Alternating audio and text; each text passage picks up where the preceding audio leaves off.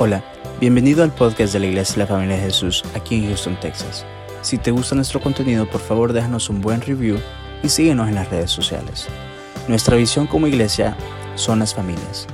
Esperamos que este episodio sea de mucha bendición para tu vida. Somos tu familia.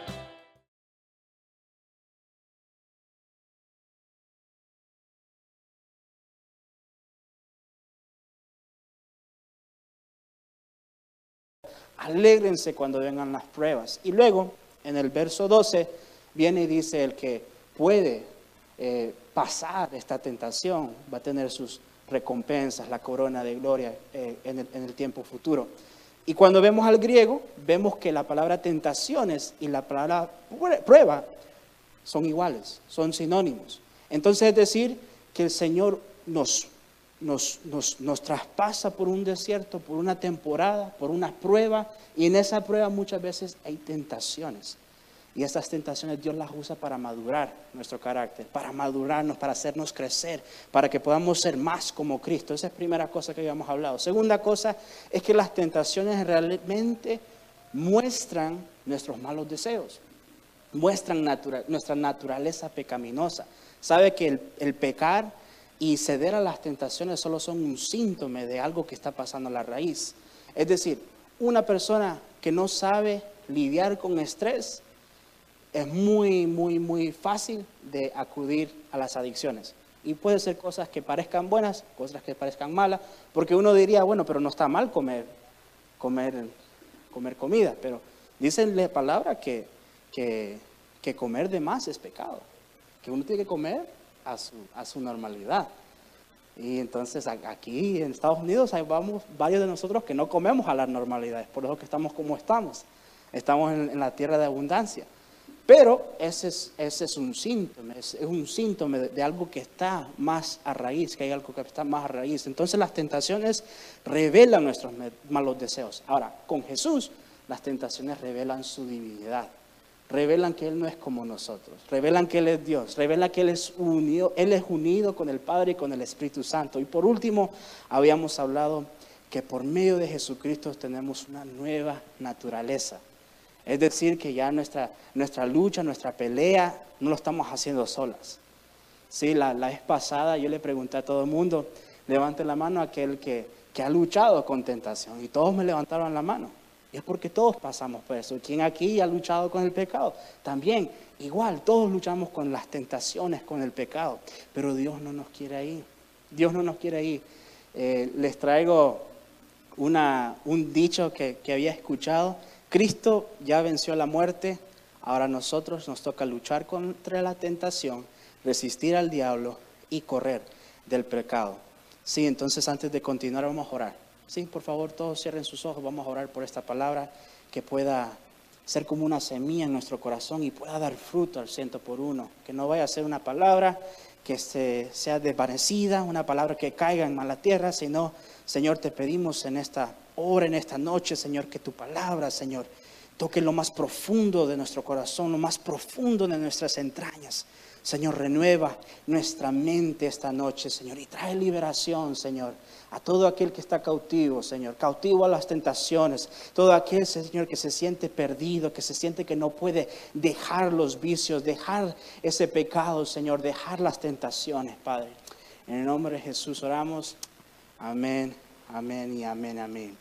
Bueno, tengo un par de puntos, son muy cortos, pero para como resumir lo que estamos hablando de tentaciones, porque la semana el mes pasado habíamos hablado de qué son las tentaciones y por qué es que las pasamos.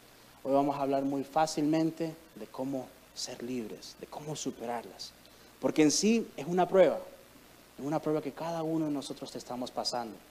Sí, hay una prueba general que estamos pasando como iglesia, sí, un desierto general que digamos que podemos, que se puede decir que estamos pasando, que como iglesia todos hemos sido afectados por la pandemia, todos hemos sido afectados por eh, la partida de nuestro pastor y también todos hemos sido afectados por, por cambio de liderazgo también. Eso todo por general estamos siendo afectados, especialmente aquí los, los de miércoles, los que son somos de casa y hemos estado viniendo siempre. Pero también hay desiertos personales, porque el Señor trata con cada uno de nosotros en un proceso, ¿sí? Y vemos esto de proceso y desierto, lo vimos en la vida de Jesús, lo hablamos la semana pasada, también lo vimos en el pueblo de Israel. Y el pueblo de Israel no pudo pasar la prueba y pasó 40 años sin ver la promesa realizada en sus vidas. Lo llegaron a ver sus hijos. Entonces es una lección que tenemos nosotros que esta prueba, este desierto, esta tentación está aquí en nuestras vidas personalmente para superarlas. No hay un, no, al otro lado de, superar nuestras tentaciones está la tierra prometida, está la promesa de Dios. ¿Sí? Todos aquí nosotros tenemos promesas de Dios, amén. Y si hay promesas que no las hemos visto, es porque están al otro lado de la prueba, del proceso que Dios tiene para cada uno de nosotros. Pero entonces, ¿cómo es que nosotros vamos a luchar contra la tentación, resistir al diablo y correr del pecado. Primer punto, tenemos que hacer la palabra de Dios nuestra entrada principal. ¿Sabe algo interesante que yo no sabía, pero lo había leído en una estadística, en un artículo? Es que nosotros por día consumimos más información en el celular, en las teles, consumimos por día más información que la mayoría de personas consumen en, todos los años de la humanidad, en toda su vida? Te lo explico de esta manera. Si comparamos nuestra vida con alguien antes de Cristo, digamos como en los tiempos de Moisés, nosotros consumimos más información en nuestro celular que la mayoría de tiempo, que la mayoría de personas en ese tiempo consumían en toda su vida. Entonces es decir que tenemos un gran estimulante de información, información, información, información, información. Y a veces lo que nos hace falta es un filtro, de filtrar toda esta información. Bastante información. Y si no tenemos cuidado cuál es la entrada principal, cuál es lo que nosotros consumimos y requerimos y cuidamos y guardamos, estamos propensos a caer en tentación. ¿Sabe? Es muy, muy fácil. Obvio que aquí están, hay un par de niños, pero no me va, eh, eh, digamos, quitar de hablar de cosas un poco maduras. Pero, ¿sabe? Hace, digamos, unos 20, 30 años era muy difícil, bueno, no tan difícil, bueno, había cierta dificultad para poder adquirir eh, contenido adulto, si usted me llega a entender de padre o de adulto. Pero ahora está a solo un clic. Y digamos que, digamos que yo conozco varios papás que no están muy actualizados con la tecnología. Los niños conocen más, saben cómo ver y cómo filtrar y cómo investigar más. Y muchas veces los niños están consumiendo cosas que, que son indebidas para su edad y les termina afectando. Mire, yo les cuento mi experiencia. Yo no tenía un celular hasta ya como los, ya como los 13, 14. Había una promoción de T-Mobile que uno tiene celular gratis me acuerdo que mis papás se acuerdan porque te dicen que es gratis, pero después te das cuenta que te, te dan este cargo y este cargo, este cargo, y terminó con una deuda mis papás porque nosotros no usamos bien el teléfono. Bueno, era puro, puro mentira, podemos decir. O sea, no hubo nada gratis de esos planes de, de, gratis de, de T-Mobile. Pero, eh, pero yo fui expuesto a, a, contenido de adulto, más joven. Tenía más o menos como 11, 12 años. Y déjeme decirle que de ese momento en adelante tuve luchando con el pecado. Y siendo bien pequeño. Y muchos de nosotros, adultos, pensamos que no, los niños no, inocentes, ¿verdad? Porque los niños no saben cómo hablarlo, ni cómo procesarlo. Y mire que fíjese que eh, estadísticamente ahora en día los niños, o sea, ni, ni 11 años, o sea, ya 6, 7 años, 5 años están siendo expuestos a estas cosas porque está tan accesible aquí. Ahora, ¿qué tiene que ver esto con entrada principal? Tenemos que tener mucho cuidado nosotros. ¿Qué es lo que nosotros estamos consumiendo a diario? ¿Y qué es lo que estamos dejando que entre en nuestro corazón. Porque muchos de nosotros tenemos más teología de Facebook, de YouTube, de Instagram, que de Dios. y pensamos que por ahí lo que dijo un fulano de tal, un pastor, un predicador en YouTube, en Instagram, en Facebook, no estoy diciendo que está mal escuchar predicadores y otra cosa, pero le creemos más a esta fuente que a la palabra de Dios. Y dice la palabra de Dios que es la única cosa que nos va a hacer libres, es la única medida de verdad que realmente tenemos. Vayamos al libro de Romanos capítulo 12, versículo 2. Capítulo, Romanos capítulo 12, versículo 2, porque tengo un par de, versículos, lo voy a repetir dos veces y creo que me van a ayudar aquí atrás. Dice así, voy a estar leyendo la NBI. No se amolden al mundo actual, sino sean transformados mediante la renovación de su mente. Así podrán comprobar cuál es la voluntad de Dios, buena, agradable y perfecta. Entonces aquí viene Pablo y nos dice, tenemos que primeramente no amoldearnos al mundo actual. Si vemos la Reina Valera dice, no conforméis. Ahora la palabra conforméis, la palabra moldear, la podemos, es sinónimo de la palabra adaptar, si llega a entender. No se adapten al mundo actual. Ahora, ¿qué significa esto? Que no tenemos que, prestar atención a cualquier novedad o cambio en el mundo y rechazarlo por completo. No, no, no significa esto. Como ejemplo, la tecnología y la ciencia ha ayudado para el mejoramiento del ser humano. O sea, nosotros tenemos vacunas que nos ayudan contra... Es por eso que ya no tenemos muchos que padecemos de polio, de, de chickenpox y otras enfermedades, porque la ciencia, la tecnología ha avanzado eh, hay muchos eh, aparatos de seguridad dentro de los carros, que si uno está distraído, el carro mismo frena.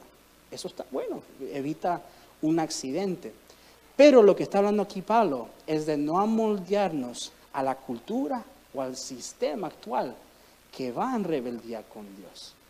Saben, había escuchado muy interesantemente que el año, bueno, estaba, creo que era Trump que estaba en presidente, o creo que Joe Biden, no me acuerdo, pero fue en mayo, no sé si me acuerdo, el 21 o el 20, que el Navy había sacado a luz que habían visto, no extraterrestres, pero que habían visto eh, UFOs, si a entender, como unos, unos avionetas en los cielos, pero que no eran de aquí, de la tierra, que, que aparecían así y desaparecían que los que estaban los pilotos ahí manejando, de repente miraban que había ahí algo que aparecía y desaparecía. Bueno, eh, vino el Vaticano, se le preguntaron a los de la iglesia tradicional, podemos decir, el Vaticano le habían preguntado, ¿qué harían si se llega a descubrir o si se llega a dar a luz que existen los extraterrestres, que existen eh, seres fuera de este mundo. Ahora, si nosotros conocemos la palabra de Dios, conocemos que estos extraterrestres son, son demonios y la, la Biblia habla de estas cosas. Incluso lo lees en el libro de Apocalipsis y dice que del cielo van a venir como que parecen unas langostas y van a destruir tantas, tantas personas, pero que no van a atacar a los hijos de Dios porque no tienen permiso. Ahora, usted, si no lo, si no lo lee, no lo aprende usted, se va a asustar cuando vengan esos tiempos. Lo tiene que leer en el libro de, Apocalipsis al final de, la Biblia. Pero vino el Vaticano y dijo, bueno, si hay, si existen extraterrestres, entonces a esa verdad vamos a tener que cambiar nuestra interpretación de la Biblia. Es lo que dijeron ellos. Y eso no es correcto. Eso es lo que dice Pablo que no hay que hacer. No hay que amoldarse al mundo actual, sino sean transformados mediante la renovación de su mente. Es, eh, sino ser transformados, renueva tu mente a través de la palabra de Dios, tras el tiempo que pasas con el Señor. Es lo único que te va a mantener. Sabes, el renovarte la mente en la palabra de Dios y pasar tiempo con el Señor te va a dar revelación revelación que necesitas, y no solo revelación general, como saber que tenemos que ir a predicar el Evangelio, pero revelación sobre las cosas prácticas, diarias. Me había pasado, bueno, como les había ya abrió un poco en mi corazón, que había luchado con, eh, contenidos adultos por una gran parte de, mi vida, ya cuando eh, estuve en el seminario, el Señor me habló muy fuertemente sobre eso y me dio una técnica para poder vencer eso. Y lo, dije muy, muy así rápidamente la semana pasada, pero es así. Habíamos hablado el mes pasado que los malos deseos son concebidos y luego dan a luz al pecado. el momento que entra el malo deseo en tu corazón, en tu mente, ora. Ora. Ponle un block. Decí en ese momento, esto es lo que hago yo. En ese momento digo yo, todo espíritu de lujuria se va de mi mente, en el nombre de Jesús. Porque dice, dice la palabra de Dios que el nombre de Jesús tiene, tiene poder sobre todo otro nombre. ¿Lo creen? Amén. Entonces yo vengo y lo hago práctico y digo, en el nombre de Jesús desecho todo espíritu de negatividad, toda cosa que no viene de parte de ti, lo echo fuera en el nombre de Jesús. Ahora, no es de ser muy espiritual, pero de práctico. Y lleno mi mente con el Espíritu de Dios, con el dominio propio, con el fruto del Espíritu. Lo declaro sobre mi vida. Amén. Y hago eso cada vez que tengo ese malo deseo. Y es lo que me ha funcionado para no caer en tentación. Es de revelación. Eso es cuando te metes en la palabra de Dios, cuando buscas de la presencia de Dios y Dios te da estrategias de cómo vencer la tentación y el pecado. Amén. Hablando de revelación, esta es la revelación de hoy en la noche. Lo que necesitamos más que todo es orar. Orar más, porque nos hace falta. Orar más, porque nos hace falta. ¿Saben? La definición de insanity, de insanidad sería, insanity, la palabra insanity en español sería qué? ¿Insa qué? Insalubre. Como no tener un buen juicio. Bueno, la definición de no tener un buen juicio, bueno, la palabra en inglés es insanity, es esperar resultados diferentes haciendo lo mismo.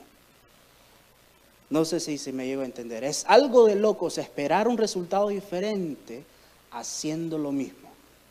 Entonces, si todavía estamos luchando con algo en nuestra vida, lo que necesitamos es hacer cambios. Y la dosis se llama oración. Hace falta más, más fuerte la dosis de oración en nuestra vida. Póngase a pensar. ¿Se acuerda cuando Jesús va a Getsemaní? Va a orar y va con sus discípulos. Va a orar porque está a punto de pasar la prueba más grande de su vida. Va, va a pasar la cruz. Y es fuerte, fuerte, fuerte. Y a la hora regresa y encuentra a los discípulos dormidos. Y les dice, no pudieron velar, aunque sea una hora. Entonces, ¿qué significa? Que estuvo orando una hora y dice que fue a orar más. Ahora, Jesús, mismo Jesús, mismo Dios, pasó mínimo una hora para pasar la prueba más grande de su vida. Y nosotros esperamos poder vencer la tentación con solo cinco minutos de oración. Uno piensa que, que, la vida de uno de cristiano va a cambiar con solo orar por los alimentos. Eso, Señor, bendice los alimentos en el nombre de Jesús. Y ya Saben, es triste, pero hay muchos de nosotros que lo único, la única oración que hacemos en la semana es solo orar por los alimentos. Es solo orar por los alimentos. Lo que necesitamos es orar más. Me gustaría que veamos al libro de Efesios, capítulo 6. Voy a estar leyendo del verso 10 al 18. El, el verso clave es el verso 18. Pero la Biblia dice que lo que tenemos que hacer para poder ir contra, contra las, las fuerzas espirituales que nos vienen y nos atacan, es ponernos la armadura de Dios. Dice así, por último, fortalezquense con el gran poder del Señor. Pónganse toda la armadura de Dios para que puedan hacer frente a las artimañas del diablo. Porque nuestra lucha no es contra seres humanos, sino contra poderes, contra autoridades, contra potestades que dominan este mundo de tinieblas, contra fuerzas espirituales malignas de las regiones celestiales. Por lo tanto, pónganse toda la armadura de Dios para que cuando llegue el día malo puedan resistir hasta el fin con firmeza. Manténganse firmes, ceñidos con el cinturón de la verdad, protegidos con la coraza de la justicia y calzados con la disposición de proclamar el Evangelio de paz. Además de todo, tomen el escudo de la fe con el cual pueden apagar todas las flechas encendidas del maligno. Tomen el casco de la salvación y la espada del Espíritu, que es la palabra de Dios. Y el versículo 18, que es clave, oren en el Espíritu en todo momento, con peticiones y ruegos. Manténganse alerta y perseveren en oración por todos los santos. Amén. Entonces aquí básicamente nos dice Pablo, tienen que orar todo el tiempo, estar en alerta Así como les, estaba diciendo de, la estrategia que me dio el Señor. Y saben una cosa, pasó, esto, esta revelación la tuve cuando estuve en el seminario. Y luego pasaron dos años después, ya estando aquí, y eh, me llamó bastante la atención sobre eh, liberación. Entonces busqué bastantes videos en YouTube sobre la liberación y había escuchado de un evangelista que era un ex brujo. Y él dice que el momento que le entran malos pensamientos, él sabe que son espíritus, porque él trabajaba con esos espíritus antes. Él sabe que en ese momento son espíritus que lo están tratando de atacar. Entonces en ese momento lo que hace, para todo lo que hace y comienza a orar y comienza a reprender todos esos espíritus y a llenar su mente con la gloria de Dios. Lo mismísimo que yo estaba haciendo para, para mi propia vida, en, en, otro, en otra área de mi vida. Uno lo puede negar, pero la brujería es real. Y saben una cosa, hay brujos que están más metidos en sus rituales que cristianos tratando de crecer en su fe. Y eso es triste. Eso es triste. Es por eso que nosotros perecemos, porque no sabemos, porque somos ignorantes, porque desconocemos. Si supiéramos que hubiera que hay personas que quieren hacernos maldad y que ellos andan haciendo rituales a las 2, 3 de la mañana tratando de darnos hechicerías, no estuviéramos nosotros velando, poniéndonos la armadura de Dios, orando y decir, no, no va a haber ninguna cosa que va a prevalecer contra mi casa, contra mi familia, contra mis hijos, contra mis padres. Si lo haríamos, amén. Lo tenemos que hacer, nos hace falta oración. No podemos orar cinco minutos y esperar transformación en nuestra vida, ver cambios en nuestra vida. Tenemos que orar más. Mira, el apóstol Pablo lo dice en 1 Tesalonicenses 5, 16 al 18. Dicen, estén siempre alegres, oren sin cesar. Den gracias a Dios en toda situación, porque esta es la voluntad para mí, ustedes en Cristo. Entonces el orar es algo práctico. Lo hacemos todo el tiempo, todo el momento. Es decir, en tu diario caminar estás orando. Si no estás, si no estás hablando con alguien más, estás orando con el Señor. Porque nunca estás solo realmente. El Espíritu Santo siempre está contigo. Cuando estás en tu auto manejando, puedes poner KSBJ, ¿sí? podemos cambiar las rancheras, podemos cambiar el reggaetón, podemos poner KSBJ, podemos poner, este, ¿cómo se llama la otra estación? Vida Unida, sí, es nueve, ya, ya en español. 91.7, eh, ¿verdad? Ahí está, Vida Unida y podemos escuchar alabanzas para, para poner nuestra mente en sintonía. Y comienza a orar, porque hace falta oración, hace falta oración.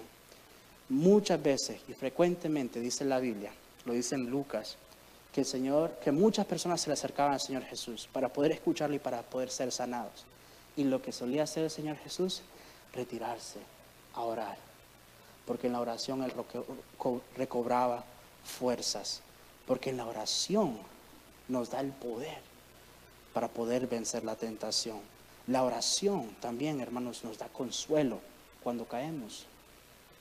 Porque si vamos a hablar de tentación hay que ser real.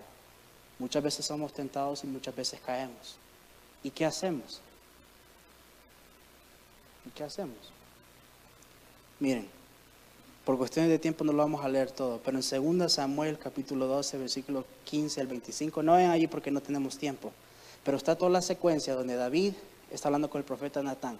David había caído en adulterio y pensaba que nadie iba a saber, lo había escondido, un, pecado oculto, pero Natán vino y dijo, no, vos has hecho tal cosa. Y se arrepiente y tenía un hijo por ese adulterio. Bueno, y se pone a ayunar y a orar y está tirado y todos sus sirvientes venían y decían, trataban de consolarlo, pero nada, era inconsolable.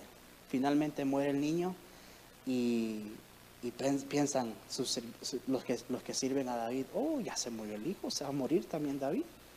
Le viene David y dice, se ha muerto mi hijo, sí, sí. Y dice que se levanta y ya, se va a bañar, se alista y que va a consolar a su esposa.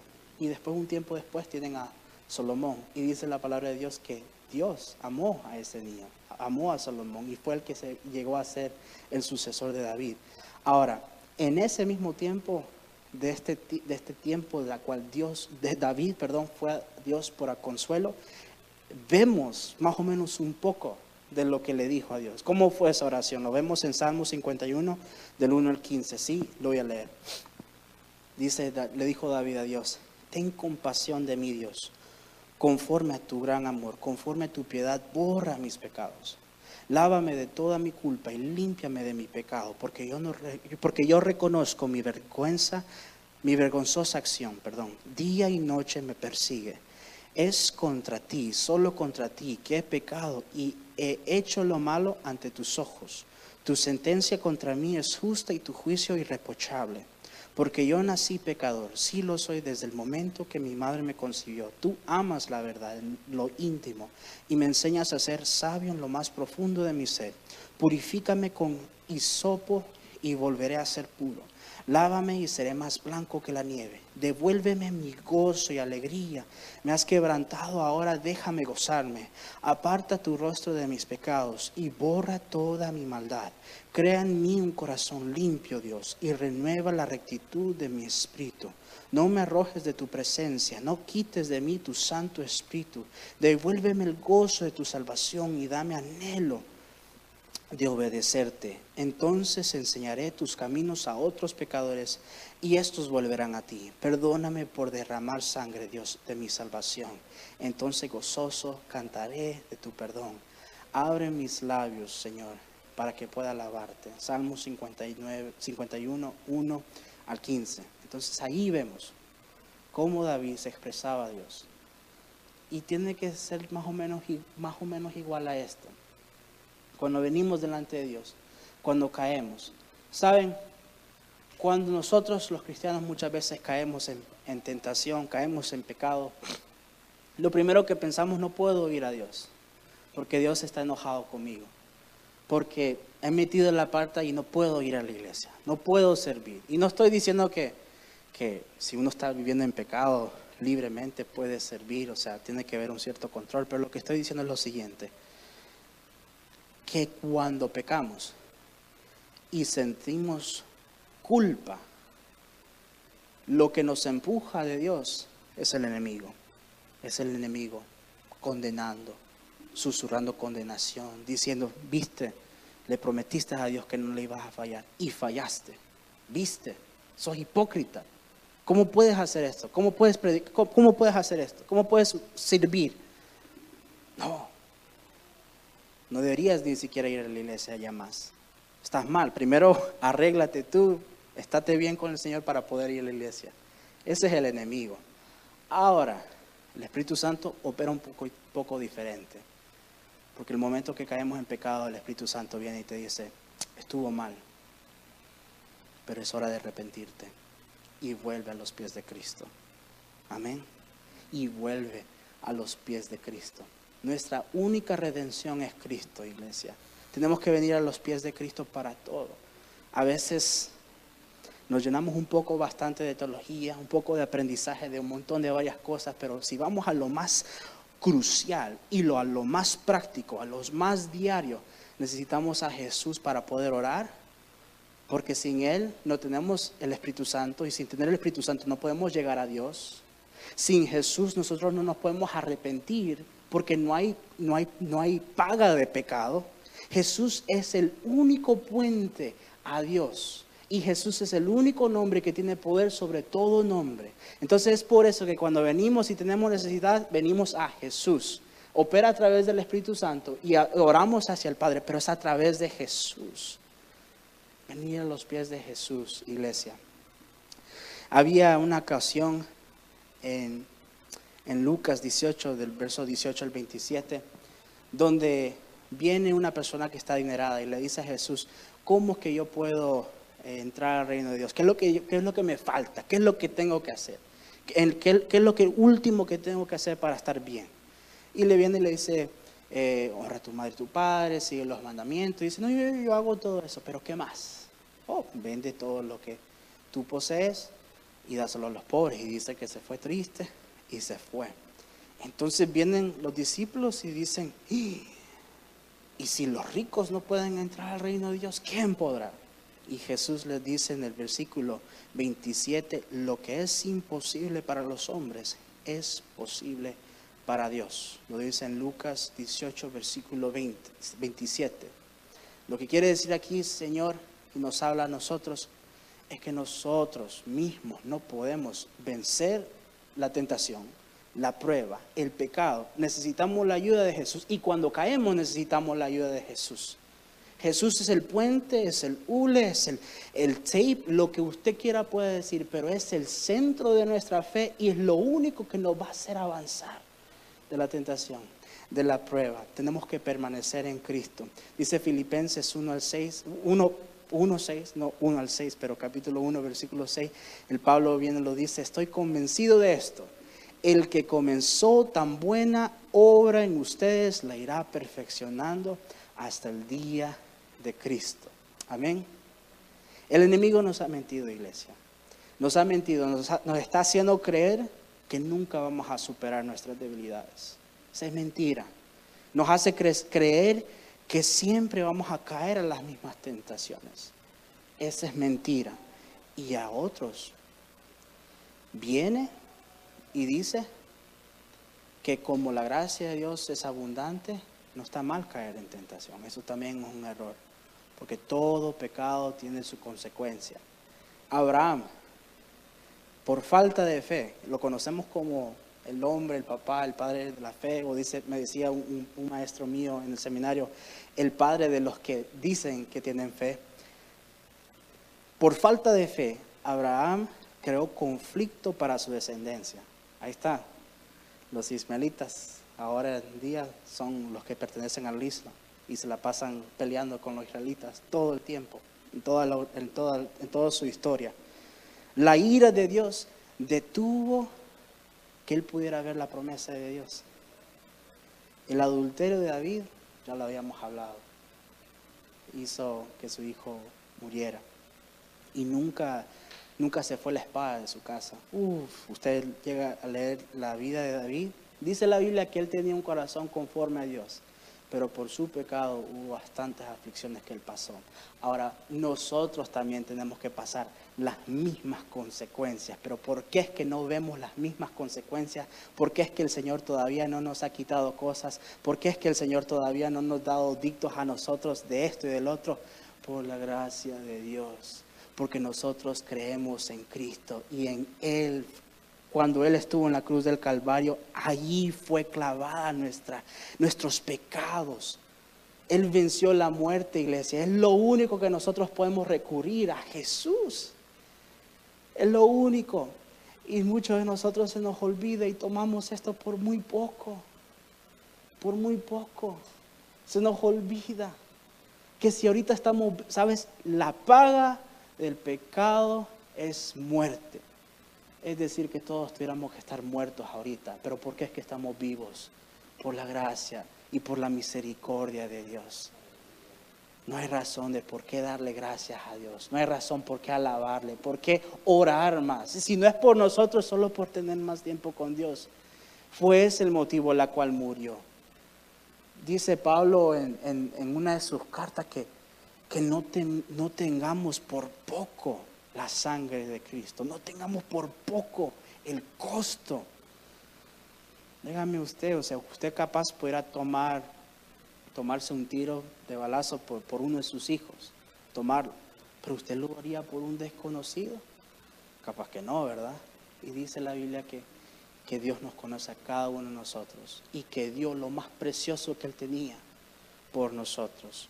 Quiero terminar con esto, iglesia, y podemos orar. Y muy muy brevemente, sé que esta noche, pero por ahí el Señor quiere ministrarnos esta noche. Dice Apocalipsis 3, 14 al 22. Escribe el ángel de la iglesia a la Odisea. Esto dice el amén. El testigo fiel y veraz, el soberano de la creación de Dios. Conozco tus obras Sé que no eres ni frío ni caliente. Ojalá fueras lo uno o lo otro. Por tanto, como no eres ni frío ni caliente, sino tibio, estoy por vomitarte de mi boca. Dices, soy rico, me he enriquecido y no me hace falta nada. Pero no te das cuenta y que de cuán infeliz y miserable, pobre, ciego y desnudo eres tú. Por eso te aconsejo de mí compres oro refinado por el fuego, para que te hagas rico, ropas blancas para que te vistas y te cubres tu vergonzosa desnudez, y colillo para que te lo pongas en los ojos y recobres la vista. Yo reprendo y disciplino a todos los que amo. Por lo tanto, sé fervoroso y arrepiéntete. Mira que estoy a la puerta y llamo. Si alguno oye mi voz y abre la puerta, entraré y cenaré con él y él conmigo. Al que salga vencedor le daré el derecho de sentarse conmigo en mi trono, como también yo vencí y me senté con mi Padre en su trono. El que tenga oídos, que oiga lo que el Espíritu de Dios dice a las iglesias. Muchos de nosotros escuchamos por ahí este versículo de Jesús tocando la puerta de nuestro corazón y pensamos que es para nuevos creyentes. Por aquí el Señor está hablando de una iglesia. Ahora, yo no estoy diciendo que somos como la iglesia de la Odisea, pero qué curioso. Uno piensa rápidamente, ah, es que esta iglesia era una iglesia tibia. No. Era una iglesia que vivía en abundancia y en abundancia de materiales y podía decir no me hace falta nada. Ahora en este país muchos de nosotros, aunque vivamos digamos pobres, todavía vivimos como ricos comparados en otros países. Y no nos hace falta nada. Entonces no caemos en el error de pensar que estamos bien. Por ahí el Señor esta noche nos toca el corazón. Nos dice, estoy tocando, me necesitas a mí para crecer, para madurar, para estar bien. Te invito a que te pongas de pie y vamos a orar por este tiempo. Señor, te damos gracias, Señor, por esta palabra hermosa. Señor, venimos delante de ti, pidiéndote perdón, Padre por todos nuestros errores, por todos nuestros pecados. Señor, tú quieres que nosotros seamos libres, Señor, de la tentación, que pasemos esta prueba, Señor. Señor, venimos delante de ti, Jesús, solo rindiéndonos a ti. Es que nosotros tenemos nuestra victoria. Solo rindiéndonos a ti es que nosotros podemos recibir esta corona, Señor, de recompensa, de fe, Señor, de lo que tú prometes en tu palabra, Señor.